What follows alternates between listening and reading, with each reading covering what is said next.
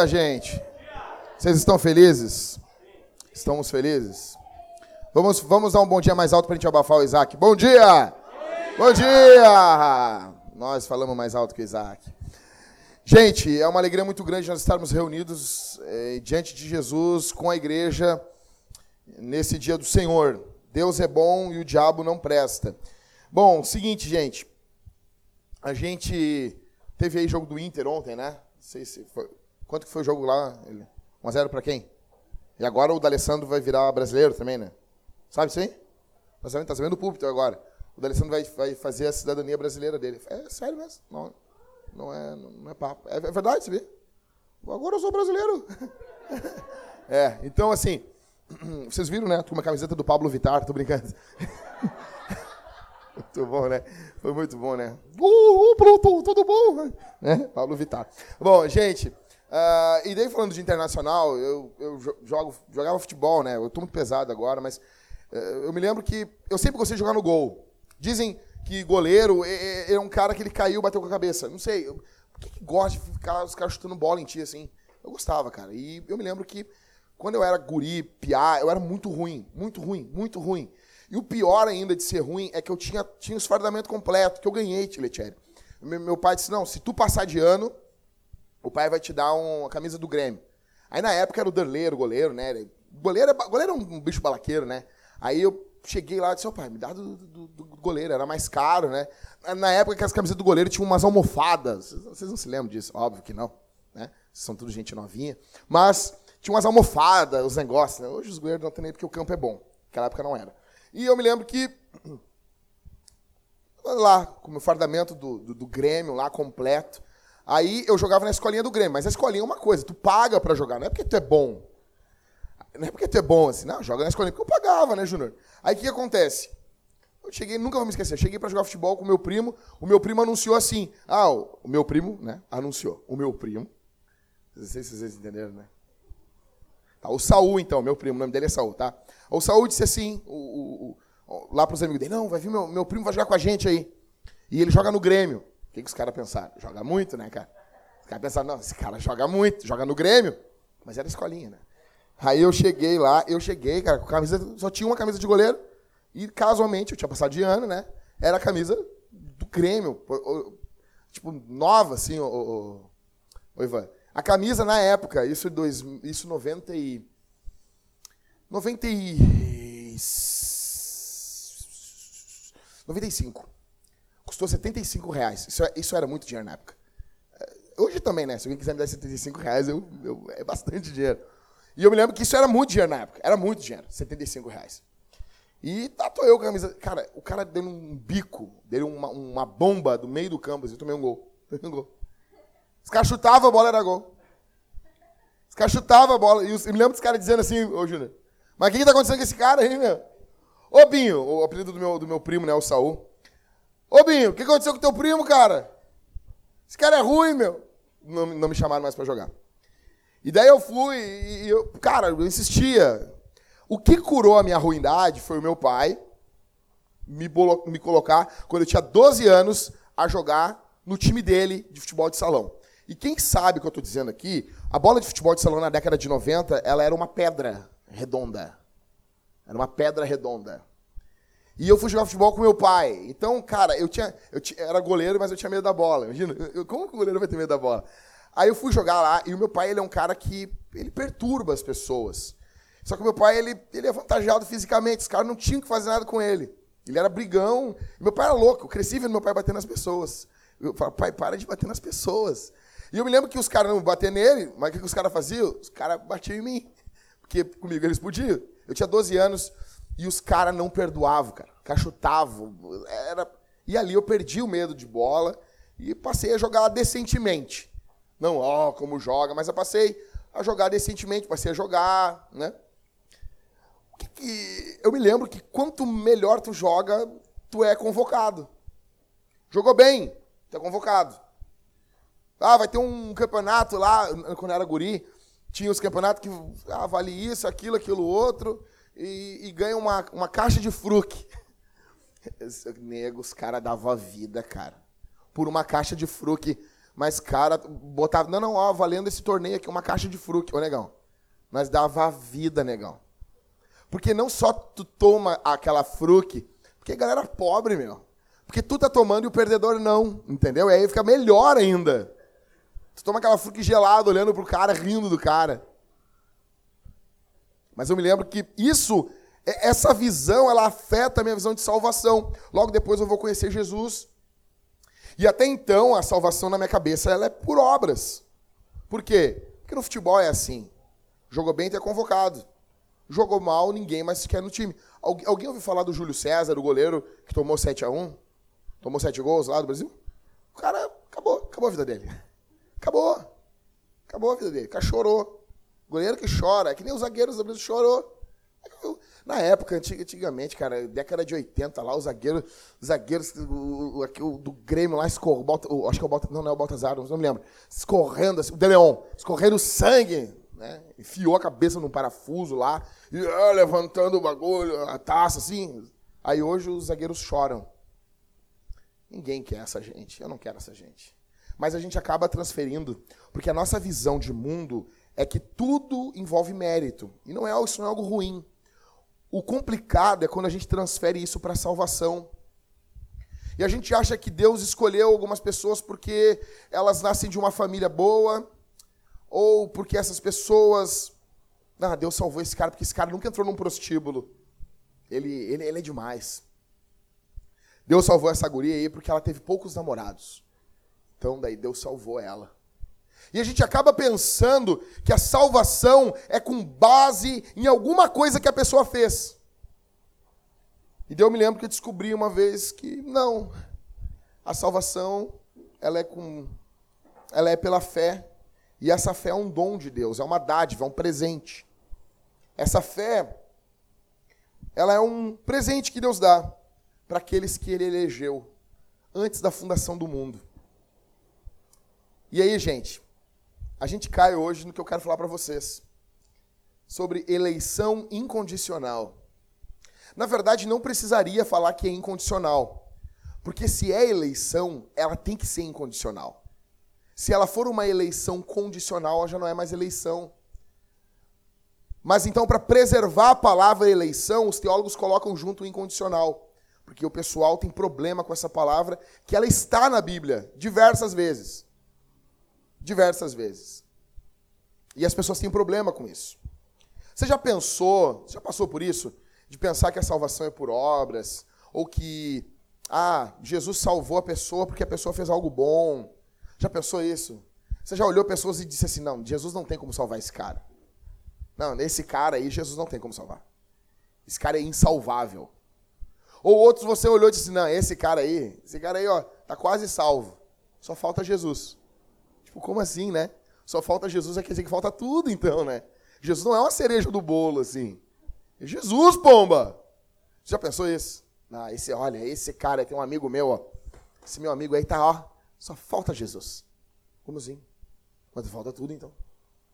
Já pensou isso? Já olhou para alguém e disse, não, esse cara aí, ó.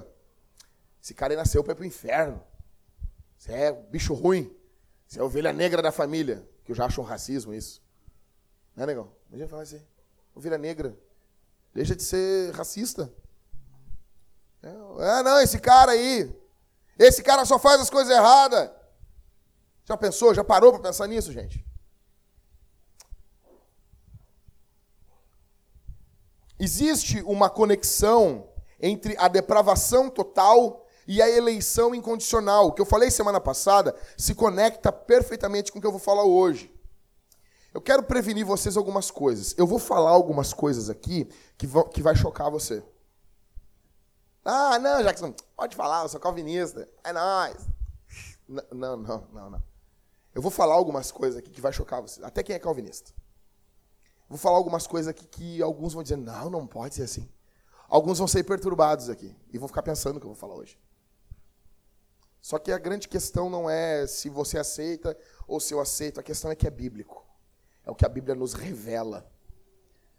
E nós precisamos de iluminação do Espírito Santo para entender isso.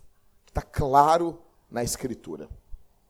Então, sobre a eleição incondicional, eu quero falar para vocês três marcas dessa doutrina. Três marcas da eleição condicional. Incondicional, perdão. As três marcas da eleição incondicional. A primeira marca é que essa é uma doutrina que explode a nossa arrogância. A primeira marca da eleição incondicional, de Deus eleger indivíduos para a salvação, é que isso explode a nossa arrogância. E para isso eu quero ler com vocês Romanos capítulo 9. Romanos 9 é uma bomba. Romanos 9 é uma bomba, Arthur. A gente estava falando de bomba ali. Isso aqui é uma varredura. Imagina assim, ó.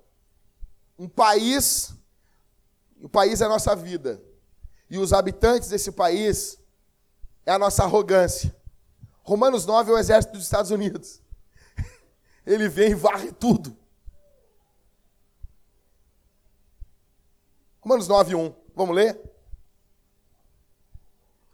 Negão, isso é demais. Vamos lá. Lê comigo, gente, lê comigo aí. A tristeza de Paulo por Israel. Digo a verdade em Cristo, não minto.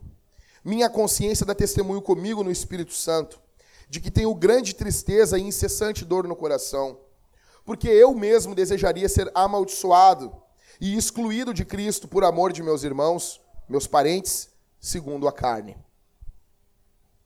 4. Eles são israelitas, e deles são a adoção a glória, as alianças, a promulgação da lei, o culto e as promessas. Deles são os patriarcas, e deles descende Cristo segundo a carne, o qual é sobre todas as coisas, Deus bendito eternamente. Amém. Não é o caso de a palavra de Deus ter falhado, porque nem todos os que são de Israel são israelitas. Isso aqui já é uma bomba. Verso 7. Nem por serem descendência de Abraão são todos os seus filhos, mas por meio de Isaac, a tua descendência será chamada. Verso 8. Isto é, não são os filhos naturais que são filhos de Deus, mas os filhos da promessa é que são contados como descendência. Porque a palavra da promessa é esta: Por este tempo virei e Sara terá um filho. E não somente isso, mas também Rebeca, que concebeu de Isaac nosso pai. Pois os gêmeos ainda não tinham nascido nem praticado o bem ou o mal, para que o propósito de Deus, segundo a eleição, permanecesse firme, não por causa das obras, mas por aquele que chama.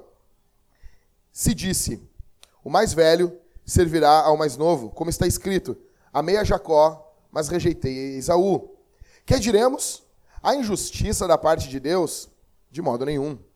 Porque ele diz a Moisés: Terei misericórdia de quem eu quiser ter misericórdia, e compaixão de quem eu quiser ter compaixão. Assim, isso não depende da vontade nem do esforço de alguém, mas de Deus mostrar misericórdia. Pois a Escritura diz a Faraó: Por isso mesmo te levantei para mostrar em ti o meu poder e para que o meu nome seja anunciado em toda a terra. Portanto, ele tem misericórdia de quem quer e endurece a quem quer. Então me dirás: Por que Deus ainda se queixa? Pois quem pode resistir à sua vontade? Mas quem és tu, ó homem, para argumentares com Deus? Por acaso a coisa formada dirá o que a formou, por que me fizeste assim? Bom, você vive num mundo que diz para você que o mundo é sobre você, que você é o centro das atenções. Você gosta do seu nome, tanto que o nome mais agradável aos nossos ouvidos é o som do nosso nome, né? Quando você quer fazer amigos, influenciar pessoas, como tem um livro lá, como fazer amigos, influenciar pessoas, o livro, ah, já que você não li o livro, o livro basicamente ensina você a bajular as pessoas. Se tu bajular uma pessoa, a pessoa vai ser tua amiga. Se tu bajular ela, ela vai, vai influenciar a vida dela. É isso, gente. É isso. Tá? E, e então, dizem até que o Dale, é Dale Carnegie, eu acho o nome do, do, autor, diz que ele morreu com depressão, né? Ele influenciou um monte de gente, mas não, não sei, ele não, talvez não teve muitos amigos assim. Bom, a questão é que você vive num mundo que parece que o mundo é sobre você. Você foi, você nasceu e você, nós vivemos em um mundo muito individualista, onde tudo é, é, é, é sob medida. Você fala, não, eu quero um negócio meu. Eu quero. Que, que moto tu quer, ô, ô, William? Eu quero uma Harley. Por quê? Porque eu quero ela do meu jeito. Eu quero ela pra mim. Eu quero, e, tu, e tu negão? O que tu quer? Ah, eu quero, eu quero comprar um, um, um, video, um computador aqui, um gamer, eu quero montar ele do meu jeito. Não, mas não quer comprar esse pronto aqui. Não, não, não, não. Eu quero um customizado. Eu quero um meu, é do meu jeito. Qual vai ser o nome do teu filho? Meu nome do meu filho vai ser Enzo. Sabe, sabe, sabe essas pessoas assim? Tem, né?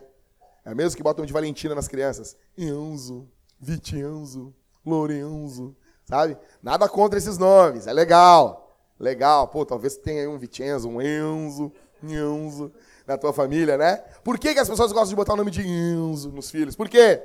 Por quê? Valentina. Por que esses nomes? Porque as pessoas querem ser diferentes.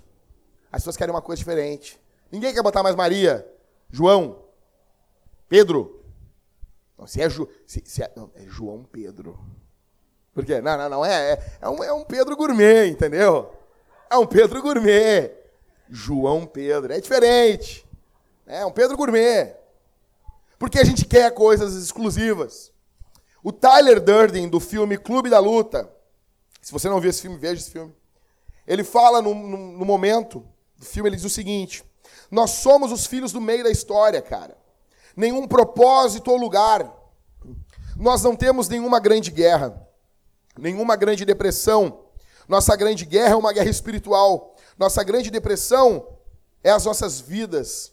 Não temos todos sido criados em, nós temos todos sido criados em frente da televisão para acreditar que um dia seríamos milionários, deuses de filmes e estrelas do rock, mas não vamos. E nós estamos lentamente aprendendo esse fato. E nós estamos muito, muito zangados. A questão é que a primeira coisa que você precisa saber aqui, a Bíblia não é sobre você. A história não é sobre você. As coisas não são sobre você. Você não é o centro. Primeira coisa. Jackson, mas isso é tão. Sim, eu, eu, eu, eu sou um palestrante desmotivacional. Entendeu? Eu não sou coaching, tá bom? Sou um pastor. Ah, mas o coaching. Não, mas beleza. Paulo não era, Jesus não era coaching de ninguém. Tá bom? Então, assim, eu não sou teu coaching. Eu estou aqui para desmotivar a tua arrogância. Então, a primeira coisa, o mundo não é sobre você o mundo não gira ao teu redor. Por que, que a gente pensa isso? Primeiro, desde criança, a criança dá um arroto. Hum, que arroto bonito. Não, cara. É só porque é teu filho. Entendeu? Só arrotou. A criança peidou com um talco, saiu uma fumaça por cima. Daí a pessoa, ai, que bonito. Não, cara, não é bonito, é fedorento. Misturado com cheiro de talco. Pior ainda, parece aqueles negócios de banheiro que as pessoas botam lá. Eu tenho pavor de sentir aquele cheiro. Sabe aquele cheiro do spray no banheiro? Porque eu sei que se alguém botou aquilo é porque a coisa estava crítica. E logo depois desse cheiro eu vou sentir um cheiro ruim. Então quando eu sinto esse cheiro, eu que droga, que droga, vem coisa ruim por aí. Entendeu? Ou seja, você, ah, mas é o meu filho, olha só, que bonito. Ele, ele aperta o botão do, do controle remoto. Todo mundo faz isso. Todo mundo faz isso. Pra tua mãe, os teus desenhos eram mais bonitos, mas não é, velho. Tu desenha feio pra caramba.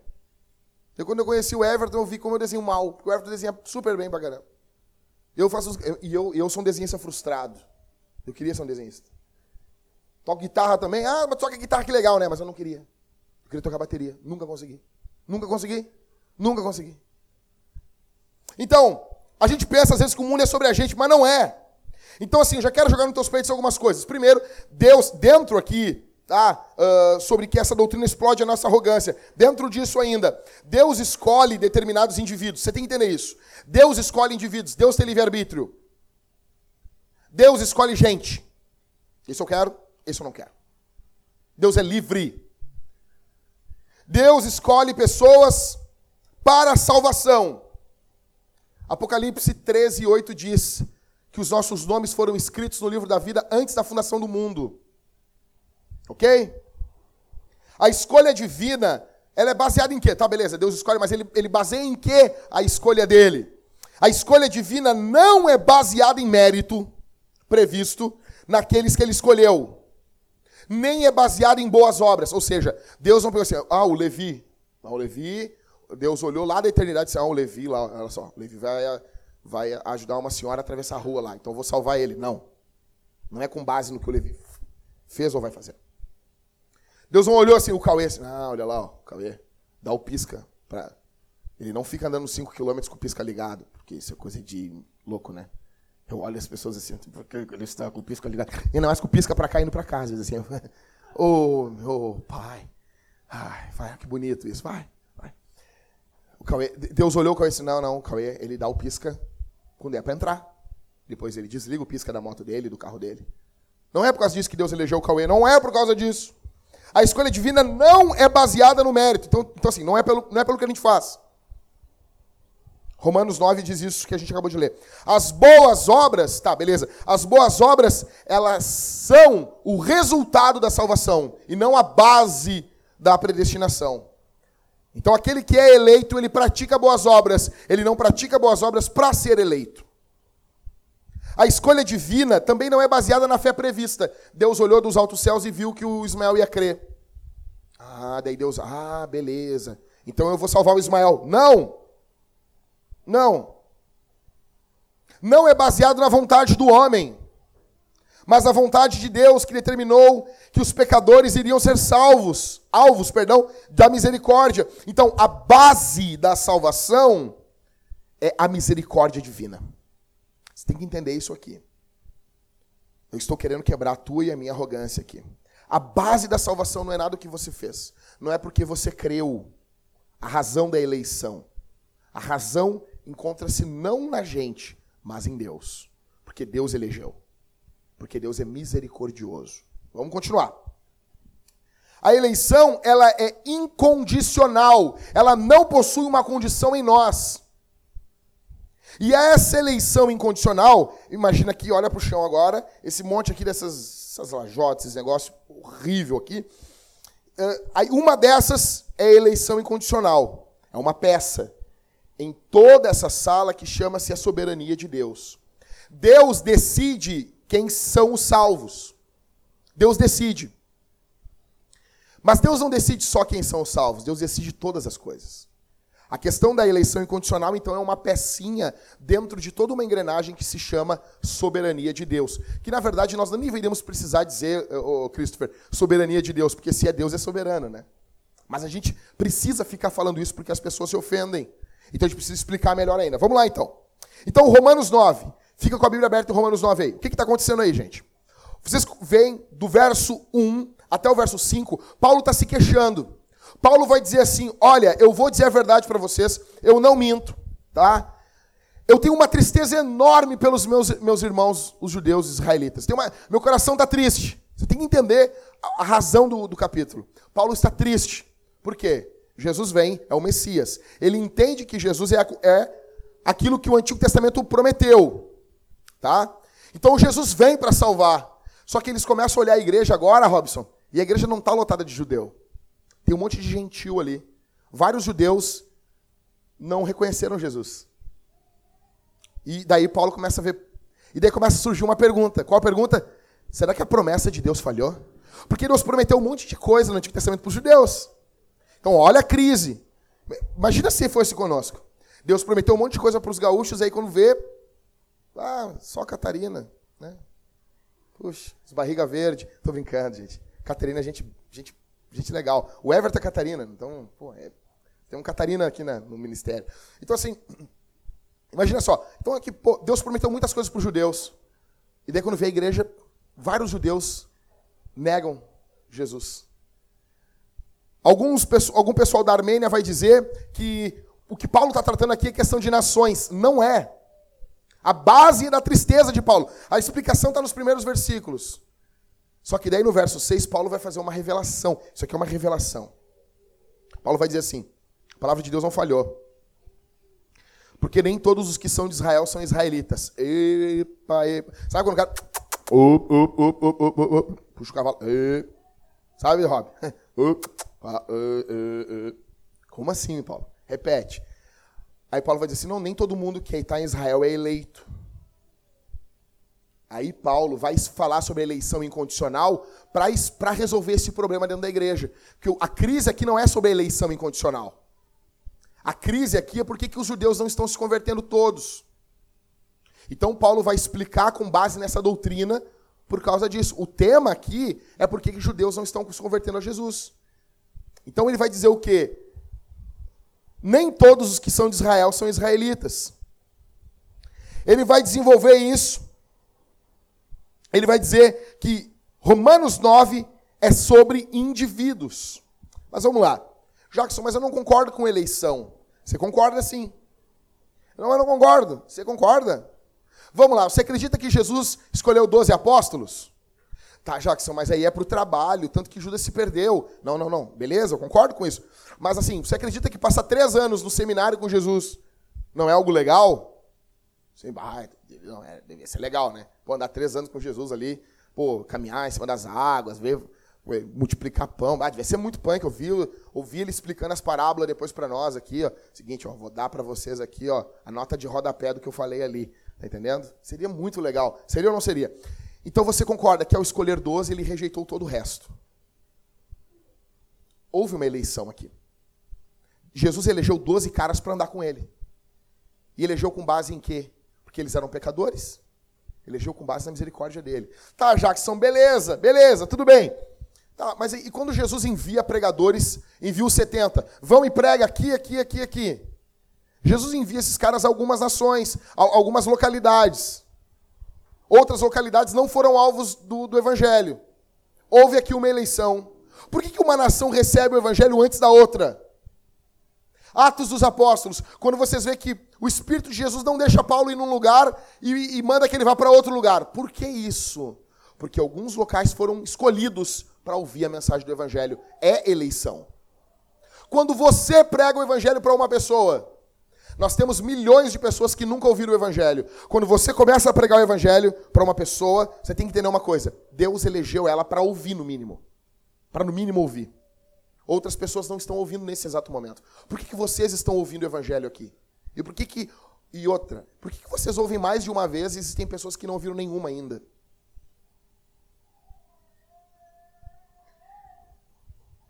Então, Paulo está mostrando que ele tem dor no seu coração pelos judeus não terem reconhecido Jesus.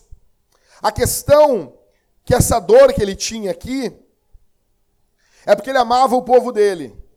Ele diz no verso 6 que nem todos de Israel são israelitas. Alguns pareciam com israelitas, mas nem todos eram.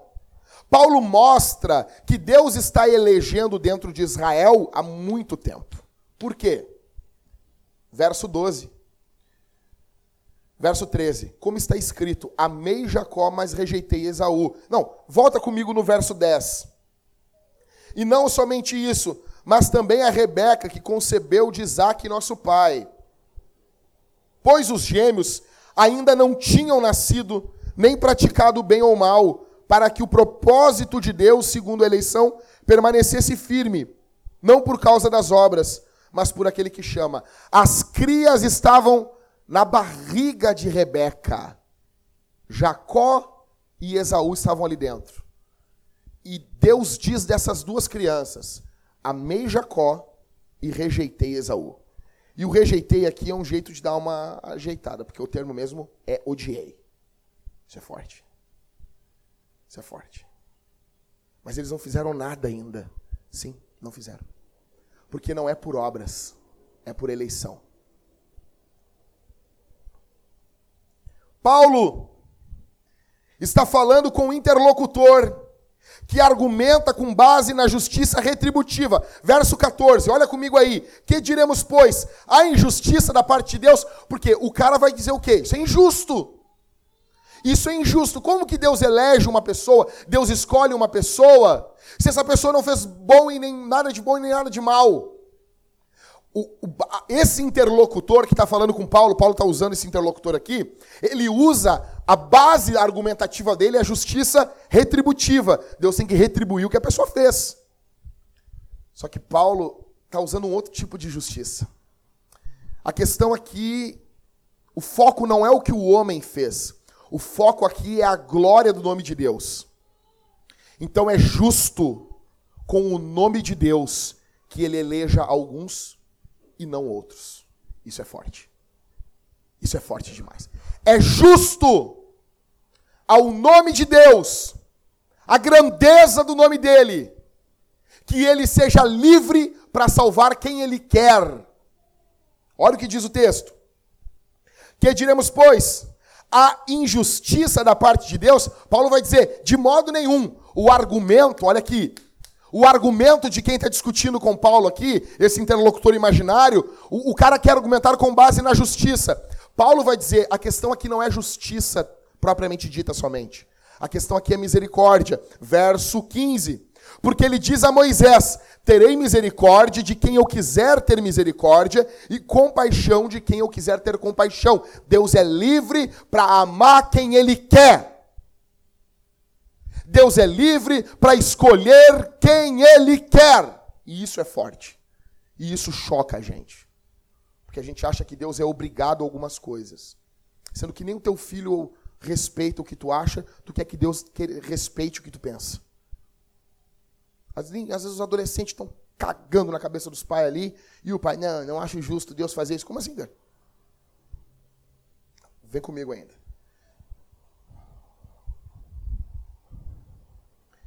Deus tem compromisso com o seu nome. Isso é justo. É justo com o nome de Deus que ele haja de forma soberana. É justo Deus agir de forma livre. Essa é a questão. A questão aqui não é retribuição. Outra coisa. Não, mas eu ainda eu prefiro a justiça retributiva. Daí ninguém é salvo. Daí não tem nem eleito. Aí vai todo mundo para o inferno. Por quê? Porque todos são pecadores. A natureza do homem é má eles vão, vão pecar, todos eles vão pecar. Não, as pessoas pecam porque elas são pecadoras. Nós não somos pecadores porque pecamos. A base é a nossa natureza. Se você prefere a justiça retributiva, primeiro de tudo, você não entendeu o que eu preguei domingo passado sobre a depravação total. Se você entende mesmo que você é totalmente depravado, você sabe que você não tem direito algum. Mas é isso incomoda só arrogante. Isso só incomoda quem acha que. Ah, mas não, mas não está certo isso. isso mas não, não, não, não pode. O que Deus está fazendo aqui? Deus está sendo justo com o nome dele. Deus está quebrando o nosso orgulho. E Deus está exaltando sua ira e sua misericórdia. Porque o que o interlocutor está falando com Paulo é sobre justiça, Paulo puxa a atenção dele, misericórdia. Presta atenção. Aí a pessoa vai perguntar assim: tá, mas beleza. Mas é, eu não estou entendendo. Aí Paulo vai explicar melhor ainda. Verso 16: Assim não depende da vontade e do esforço de alguém, mas de Deus mostrar misericórdia. Verso 17: Pois a Escritura diz ao Faraó: pois por isso, para isso mesmo levantei, te levantei, para mostrar em ti o meu poder, para que o meu nome seja anunciado da terra. Deus endureceu o coração de Faraó. E aí, negão? E aí? Deus vai lá e endurece o coração de Faraó. É isso que a Bíblia diz. É isso. Não dá pra gente pegar e maquiar, cara. Deus manteve Faraó endurecido. E depois, o que, que Deus faz? Deus vai lá em Moisés. Faraó está endurecido. Aí a pessoa, peraí. Aí o interlocutor vai dizer com Paulo, verso 18. Portanto, ele tem misericórdia de quem quer e endurece quem quer, porque ele é livre, ele é Deus, ele não vai sentar na calçada com o arminiano para explicar isso para ele. Não vai assim, por favor, me entende, Deus não está carente de atenção. Verso 19 é uma bomba. Então me dirás, por que Deus ainda se queixa Pois quem pode resistir à sua vontade? Ou seja, pô, se ele endureceu o coração de Faraó, por que, que ele ainda está se queixando que o coração de Faraó está duro? Isso não faz sentido. Verso 20. Mas quem és tu, homem? Para argumentares com Deus. Por acaso a coisa formada dirá ao que a formou, por que me fizeste assim? Aí Paulo resolve assim, ó, te põe no teu lugar te põe no teu lugar. Te coloca no teu lugar. Você não entende nem a regra de três, nem a regra dos porquê. Você não sabe nem quando é com acento separado ou junto. Você quer saber por que, que Deus faz as coisas do jeito que Ele faz. Outra coisa, meu avô sempre me dizia isso. Estudando esse texto, é, isso fica muito claro. Quando eu começava a argumentar com meu avô, meu avô me chamava assim, Valéria, botava a mão no meu ombro e dizia assim, Jackson, Por que, que o cabrito faz cocô em bolinha? Eu já sabia, dizia, não sei, vô. Ele disse, assim, tu não entende nem de cocô, cara. O que, que tu quer entender disso aqui? Isso é boa, né? Isso aí é boa. Usa com a Laura.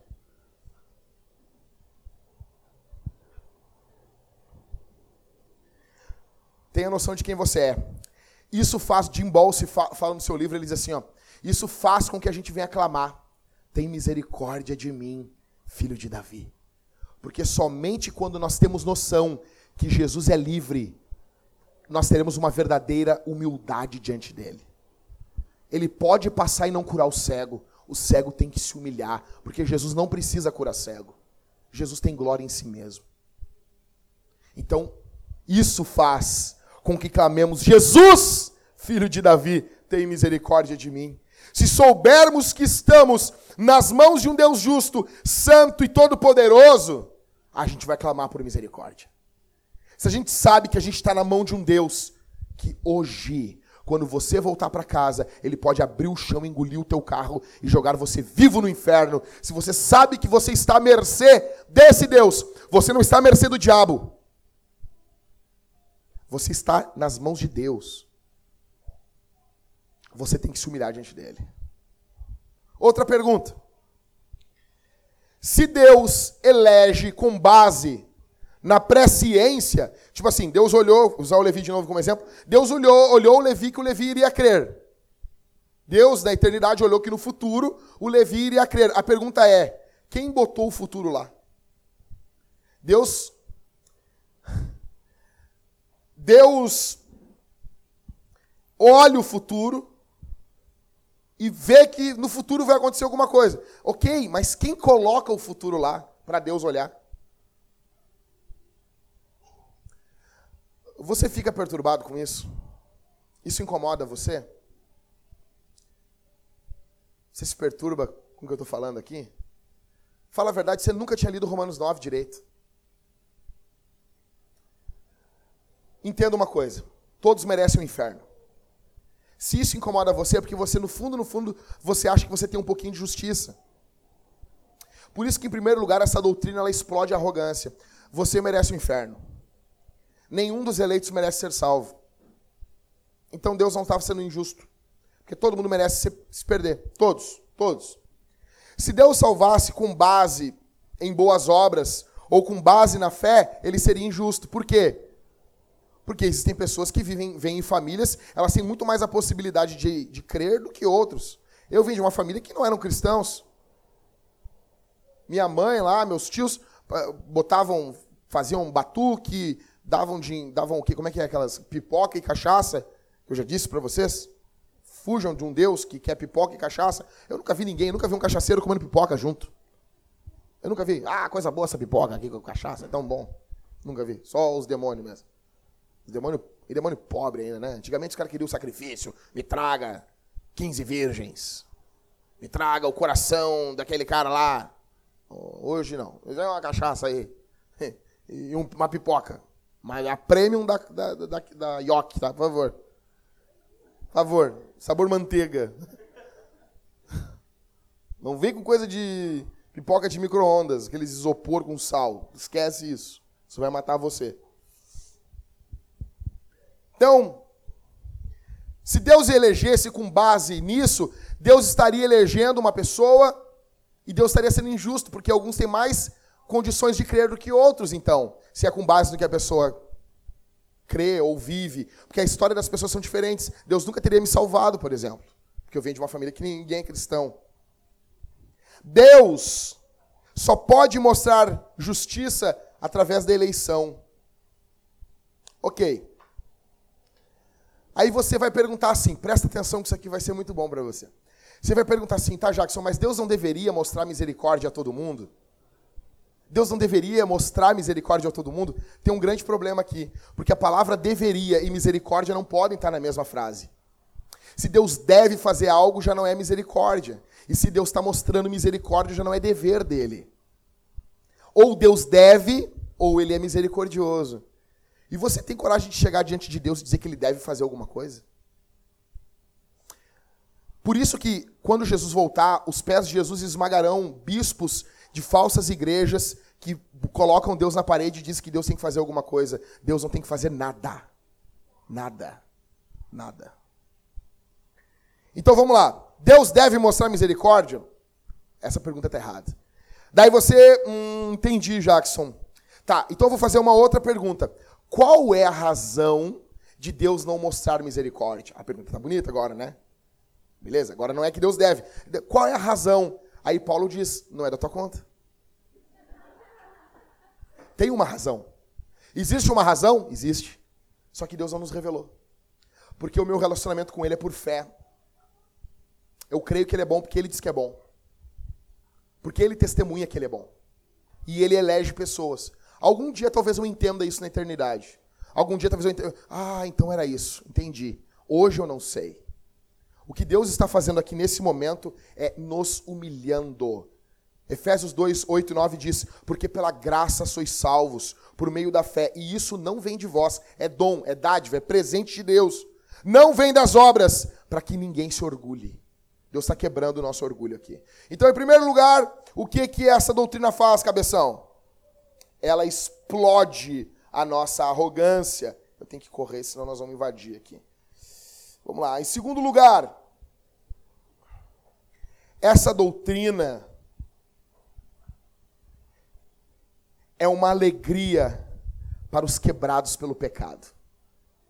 Essa doutrina é uma bênção, ela é para quem está quebrado pelo pecado. Essa doutrina, ela dá esperança para aqueles que são, estão quebrados aqui essa manhã. Aqueles que se veem como totalmente depravados se alegram nessa doutrina. Por isso que ela está unida, ela está de braço dado com a depravação total. Você aqui que entrou aqui essa manhã, você não tem direito nenhum de dizer: Deus não pode me salvar. Você não sabe o que eu já fiz, Jackson. Eu sou um pecador imundo. Eu já fiz coisas terríveis. A salvação não vem por obras. A eleição não é com base em obras. Não, Jackson, o meu passado é terrível. Eu já matei gente não vem por obras. Jackson, eu já traí a minha esposa. Não vem por obras. A eleição não tem, a base dela não está firmada nas obras. Não existem condições para sermos salvos. Você aqui essa manhã olha para o seu passado, olha para as suas lutas, e quer colocar uma condição em Deus para Deus salvar você. A Bíblia nunca argumenta a doutrina da eleição, ela simplesmente joga isso na nossa cara. É assim que acontece. E para quem está quebrado pelo pecado, isso é uma alegria. Abre a Bíblia aí em Efésios, capítulo 1. E Efésios, como eu falei para Mariane essa semana, Efésios é, uma, é a carta mais quente do Novo Testamento. Capítulo 1 de Efésios. Capítulo. Nego, ah, não, não, não. Cara, isso aqui, Mariane, isso aqui é uma saudação do apóstolo. Não, é, vocês têm, têm noção qual é a diferença de Paulo para o Valdemiro Santiago? Vocês têm noção? Você imagina o Valdemiro saudando os Efésios? Eu queria dizer um negócio. Você imagina? Você imagina? Você imagina? Você imagina o Macedo? Então você. Imagina? Né? Ou seja, Cara, na, na abertura, Paulo dava oi com teologia. Entendeu? Imagina. Ele não era casado, mas se ele fosse casado, ele ia dizer: Bom dia, meu amor, eleita do Senhor. Pré, pré, uh, uh, eleita, eleita pela soberana vocação do Senhor. É, como é que é a palavra que o Marco gosta de usar? Pela divina providência. O Marco diz, né? Quer namorar uma guria, fala no ouvido dela. Divina providência. Sem vergonha, né, meu? Vai casar essa praga ainda. Vamos lá.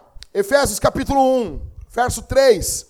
Bendito seja o Deus e Pai de nosso Senhor Jesus Cristo, que nos abençoou com todas as bênçãos espirituais nas regiões celestiais em Cristo. Eita! Como também nos elegeu nele, antes da fundação do mundo, para sermos santos e irrepreensíveis diante dele em amor e nos predestinou para si mesmo, segundo a boa determinação da sua vontade. Eu gostava da palavra antiga, aquela, o beneplácito, né? Agora é boa vontade. Ah, é que, é que quando eles, eles fazem isso aqui, eles estão tirando meu trabalho, entendeu? Porque o cara chegava para mim e dizia assim, pastor, o que é beneplácito? Eu me sentia importante, entendeu? Mas agora já a tradução já explica, já, que droga. Então, assim, para sermos filhos adotivos por meio de Jesus Cristo. Seis, para o louvor da glória da sua graça, que nos deu gratuitamente no amado. Nele temos a redenção, o perdão dos nossos pecados, pelo seu sangue, segundo a riqueza da sua graça, que ele fez multiplicar-se para conosco em toda sabedoria e prudência. E fez com que conhecêssemos o mistério da sua vontade, segundo a sua boa determinação que nele propôs, para a dispensação da plenitude dos tempos, de fazer convergir em Cristo todas as coisas, tanto as que estão no céu como as que estão na terra. Tá, segura até aqui. Então, assim, verso 3, Paulo está dizendo que você foi abençoado. Olha só isso aqui. Você foi abençoado. Diz, ó, bendito seja Deus e Pai, que nos abençoou com toda sorte de bênçãos. Tá bom? Você já cantou a música do Toque Notar, né? Toda sorte de bênçãos. Já cantou. Você sabe, conhece texto. Talvez você nunca leu Efésios, mas você já cantou isso aqui, né? Então assim, né? Toda sorte de bênçãos. Tá bom? Você fez pro lado, para direita, para esquerda. Parecia um mangolão, né? Para a direita, para a esquerda. Parece um retardado, né? Ou então a banda, quem estava no palco não sabia, né? Vai para a direita, tem que fazer para a esquerda, senão eu vou fazer contrário da igreja. Era meio complicado.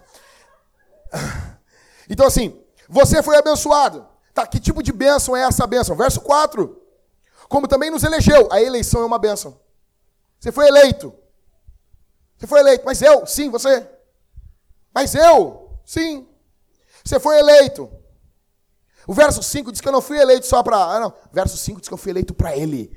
Olha o verso 5 e nos predestinou para si mesmo. Deus nos elegeu para Ele. Deus olhou você na eternidade e Deus amou você. Você nem existia.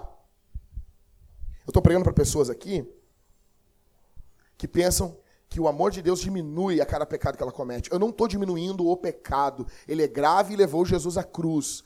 Mas eu estou dizendo que a misericórdia de Deus é maior do que isso. Estou pregando para pessoas aqui que olham para si mesmos e pensam assim: não há solução para a minha vida. Não há uma saída para a minha vida. Eu quero dizer uma coisa para você. Deus já sabia quem você seria. Deus já sabia as coisas que você faria. Isso não é uma desculpa para pecar, isso é uma desculpa para se santificar. Isso dá vontade da gente se render diante de Jesus. Então, quando eu falo com os rapazes, às vezes eu falo com alguns rapazes que estão tendo problema com pornografia. E deles, o assunto é assim, pastor, eu estava há oito meses, pastor, sem ver nada de pornografia, pastor. Daí eu fui ver um pouquinho e acabei vendo, pastor. Estou tão triste. Eu disse, a tristeza é algo de Deus, ela vem de Deus. Mas me responde uma coisa. O cara diz assim, não, pastor, eu acho que Deus não me ama.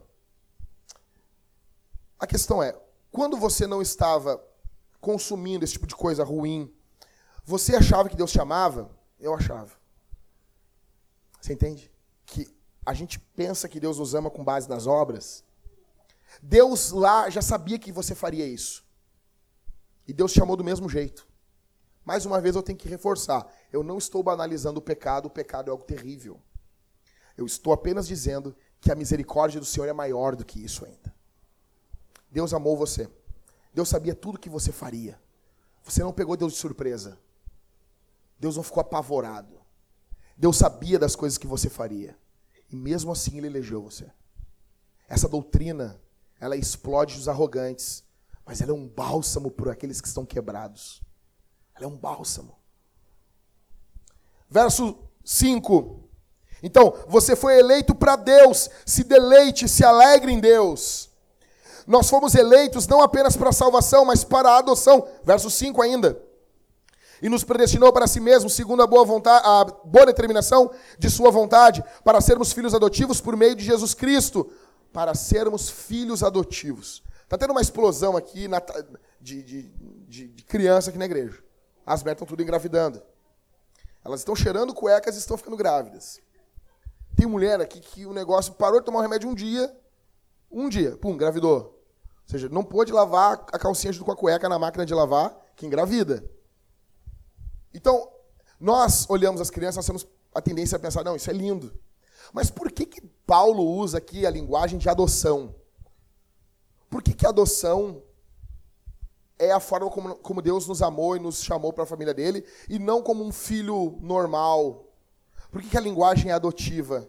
O Jim Boyce disse um negócio, que a, o, o filho normal ele pode acontecer por descuido. Ah, não tomou remédio, aconteceu alguma coisa, e a mulher engravidou. Pegou e engravidou. Acontece ou não acontece? Tem casos de mulher que engravida tomando remédio. Os microvlar de farinha, sabe? Porque o microvlar, quando não é farinha, é uma bomba no organismo da mulher. Puf, destrói a mulher. Né? Tem mulher que engravida. Né? Eu fico imaginando assim, um cara né, dormiu com a mulher dele lá, a mulher toma microvlar e engravidou. Imagina, um nadador que vai assim, o espermatozoide sai dando soco em todo mundo, assim, dando-lhe gancho, invade o óvulo. Louco.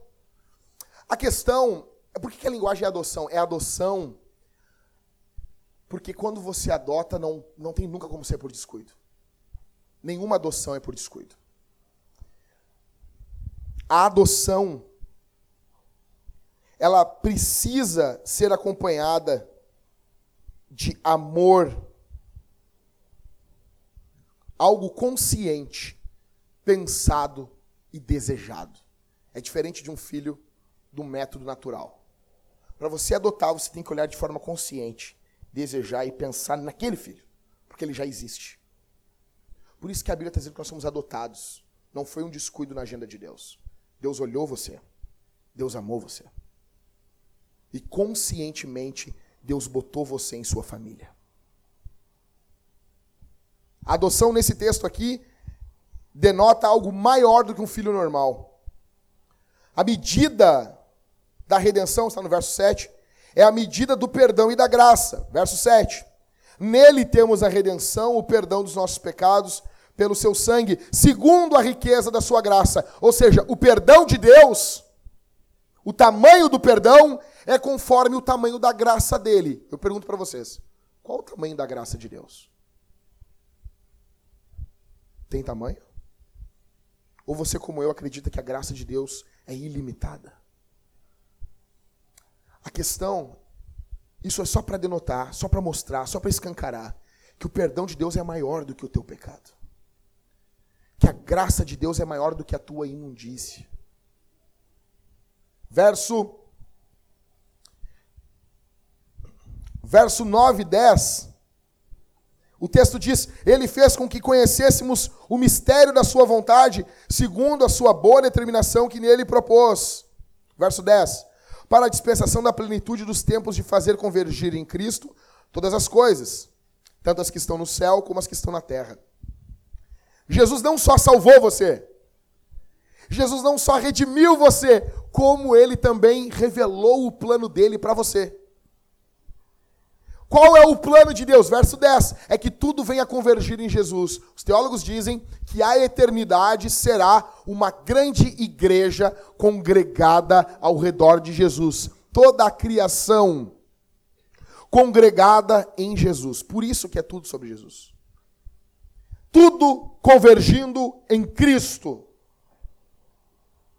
Depois ele vai falar sobre o selo do Espírito Santo ainda. Ou seja, esse, esse, esse capítulo aqui é um capítulo trinitário. Fala as bênçãos do Pai, do capítulo 4 ao 6, do 7 ao 12, as bênçãos do Filho, e do 13 ao 14, as bênçãos do Espírito Santo. Fala sobre o selo do Espírito. O selo do Espírito mostra a gente como propriedade de Deus. Aí alguém me diz assim, Jackson, tá tudo muito bonito. Só que mesmo assim eu acho que eu não fui eleito. Eu acho que Deus não me elegeu. Eu peço para você, então, nesse momento, se levantar e ir embora. E não voltar nunca mais. E não pisar os pés na igreja, nenhuma igreja nunca mais. Vá agora, por gentileza, se você for homem, em um prostíbulo. Pague uma prostituta e peque até morrer. Compre bebidas, se embriague. Pega o seu carro, sai dirigindo de forma louca. Se prostitua até você não puder mais. Vá agora fazer isso. Que é, você, você é mulher, está me ouvindo, e você acha que Deus não te elegeu, jogue tudo para o alto, vá embora. Peque com todas as suas forças. Se rebele. Se rebele contra tudo e contra todos. Agora, se você ouve o que eu estou dizendo e você diz assim, não, eu não posso fazer isso. Não, não, não posso fazer isso. Eu digo para você o que está em Jeremias 32, 40. Farei com eles uma aliança eterna, não deixarei de fazer-lhes o bem, e porei o meu temor no seu coração, para que nunca se apartem de mim. Você só não se joga no pecado porque Deus colocou o temor dentro do teu coração. Somente eleito tem essas crises. E às vezes é bom que você duvide de sua salvação. Às vezes isso é um juízo de Deus temporário, porque Deus está desagradado com alguma atitude sua e Deus lhe retira essa segurança que está aqui dentro. E essa falta dessa segurança é uma forma de Deus julgar o nosso pecado temporário. É como um pai que castiga o seu filho. É diferente. Ele está castigando, mas é o filho dele.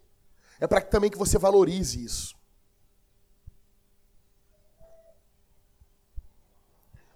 Você está quebrado aqui essa manhã? Você precisa de graça. O que é graça? É favor não merecido. Você precisa de que Deus haja com você com base na graça dele. Você precisa de misericórdia aqui essa manhã. Você precisa de um Deus, Jackson, eu preciso, eu preciso tanto que Deus escolha a igreja dele não com base no que a igreja já fez. Porque se for com base nisso, eu não tenho chance, Jackson. Você precisa disso. Você precisa de um Deus que perdoa pecados terríveis. Você precisa de um Deus que ama incondicionalmente você precisa de um Deus que elege. Você veio no lugar certo. Se você está quebrado pelo pecado, se você reconhece que você é totalmente pecador, depravado, Jesus é o Deus perfeito para você. Jesus é o Deus que chega no momento exato para você. Ele não veio para os grandes desse mundo, ele não veio para os arrogantes. Ele olhou um povo da eternidade e ele amou esse povo. E ele fez isso de forma santa, justa e boa, porque ele é bom. Em terceiro e último, essa doutrina, então em primeiro, essa doutrina ela destrói nossa arrogância. Em segundo, então você pode ver que ela, ela humilha um grupo de pessoas, mas em segundo, ela levanta um tipo de pessoas. Às vezes, essa pessoa é até a mesma, tá? Ela humilha, aí passou demais, humilhou demais, aí ela levanta um pouco. Senão levanta um pouco, legal. Está muito caído. Em terceiro e último, essa doutrina nos impulsiona para missões. Ou seja, porque eu sei que Deus elege incondicionalmente, eu tenho ânimo para pregar. Bem rápido. Eu estava vendo uma pregação do John Piper, na verdade era uma aula dele. Eu tenho uns DVDs lá em casa sobre as doutrinas da graça, e ontem, no finalzinho, quando eu estava terminando o esboço, eu botei lá, eu queria ver o que o Piper dizia de algumas coisas, de algumas doutrinas. E eu vi ele contando esse testemunho. O filho dele, dos 19 anos até os 23, o filho dele abandonou a fé. Deu quatro anos e pouco, quase cinco anos aí. O Piper disse que foi o período da vida dele que ele mais chorou. Ele chorou amargamente pelo filho dele. Ele chorava todos os dias. Ele disse que todos os dias ele chorava pelo filho dele. E ele contou que ele levava o filho dele na pizzaria, e ele disse, eu estava lá com ele na Pizza Hut, ele cita assim, e ele estava na minha frente, e eu olhava para ele e eu via ele morto. E eu pregava, e eu falava, e eu orava por ele, eu estava sempre agarrado com ele, e eu olhava para ele e eu via, não havia resposta nenhuma. Porque o pecador é assim. O pecador está morto. Você já nunca viu isso? Você está tocado por Deus. Você está sendo arrebentado por Deus. E você conhece uma pessoa que você fala para ela, a pessoa está morto. Mas agora imagine isso aí sendo, seu, sendo teu filho. E o pai, que prega para o mundo todo, escreve para o mundo todo. E ele disse que ele dobrou os joelhos e ele orou e disse assim para Deus: Deus, o Senhor tem total direito de não eleger o meu filho, de não ter eleito ele. O Senhor continua sendo bom. O Senhor continua sendo misericordioso. E ele orando pelo filho dele, orando, orando, orando, orando, orando. E ele contou que com 23 anos de idade, o rapaz realmente conheceu Jesus e as escamas caíram dos olhos. E o Piper conta que o que fez ele, o que cuidou do coração do próprio John Piper durante esses quase cinco anos, foi que é Deus que salva. É Deus que toca as pessoas. Por isso que você pode pregar com ousadia. Ah, mas eu não sei pregar. Você pode pregar porque não é pela sua técnica, porque não é pelo pregar corretamente, totalmente perfeito. Não, é uma obra de Deus. Quem Deus elegeu, ele vai chamar. Romanos capítulo 8. Romanos 8. Abre a Bíblia aí em Romanos 8.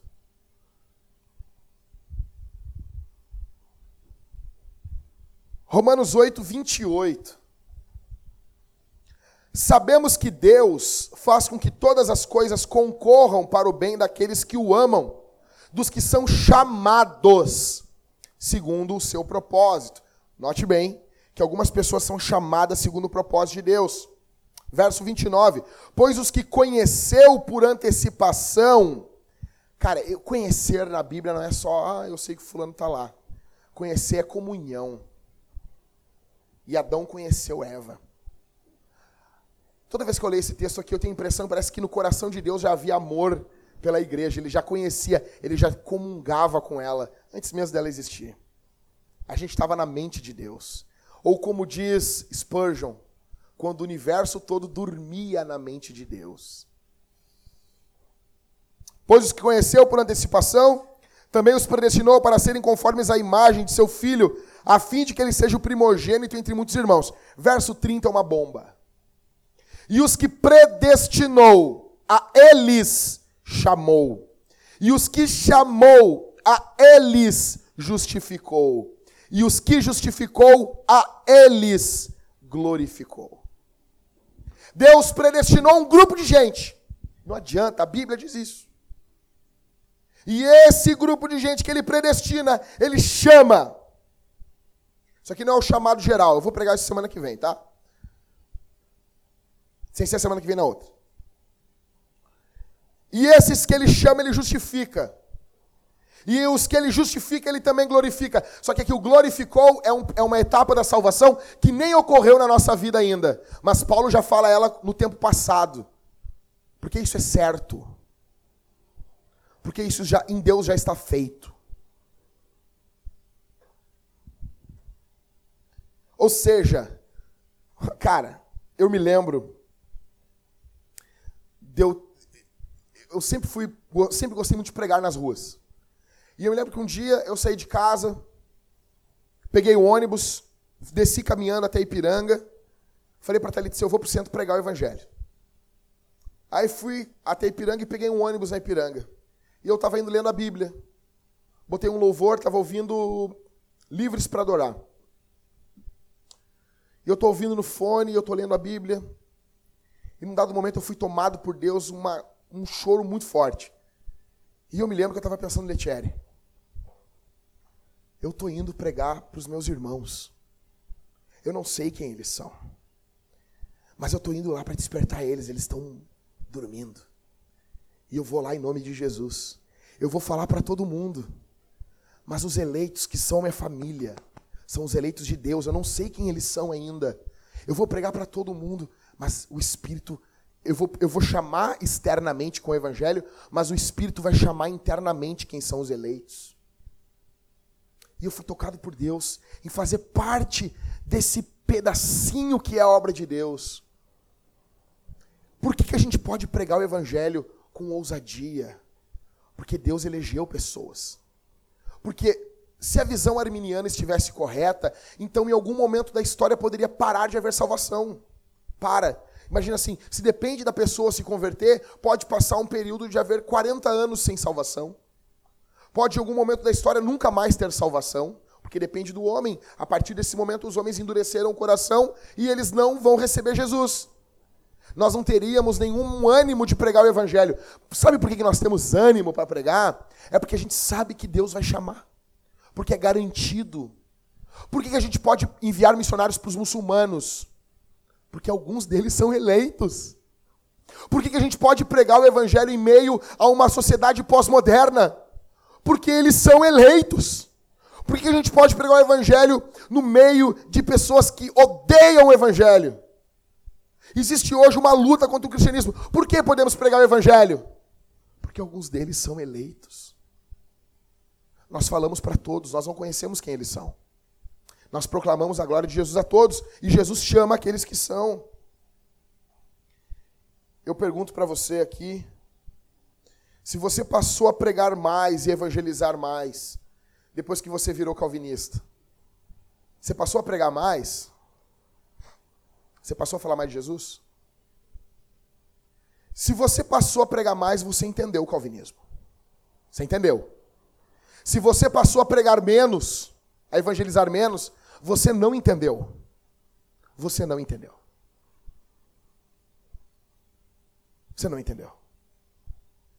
Ao olhar para o mundo, você vê ele com confiança, não por causa do mundo, mas por causa de Deus que chama os seus eleitos. Deus quer acabar aqui no nosso meio hoje com arrogância. Nós temos a boca aberta para argumentar e a boca fechada para louvar. Ontem nós estávamos no jejum aqui da liderança da igreja, sábado de manhã. E eu falei para eles ontem aqui, eu disse para eles: Eu tenho muita vergonha da nossa igreja porque a nossa igreja não canta. Parece que as pessoas vêm só para consumir um sermão e vão embora. Por que, que a maior parte dos louvores nós deixamos para o final?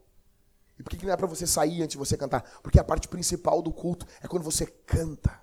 Quando você responde o sermão. Quando você responde o que a Bíblia está dizendo. Em rendição.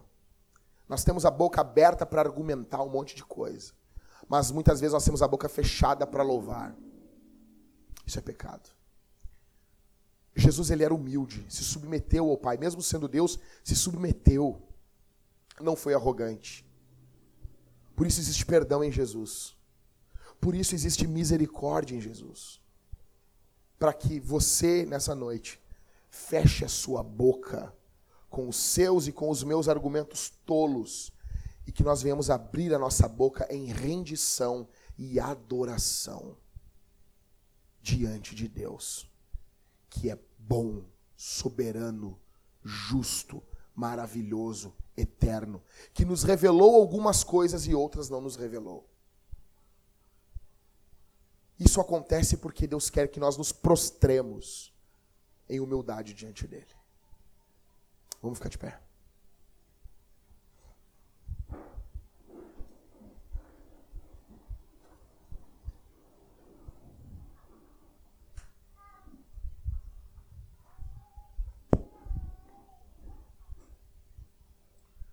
Pai nosso, te rendemos graças, porque o Senhor Deus olha para nós, perdoa o nosso pecado, nos salva, nos redime, nos transforma.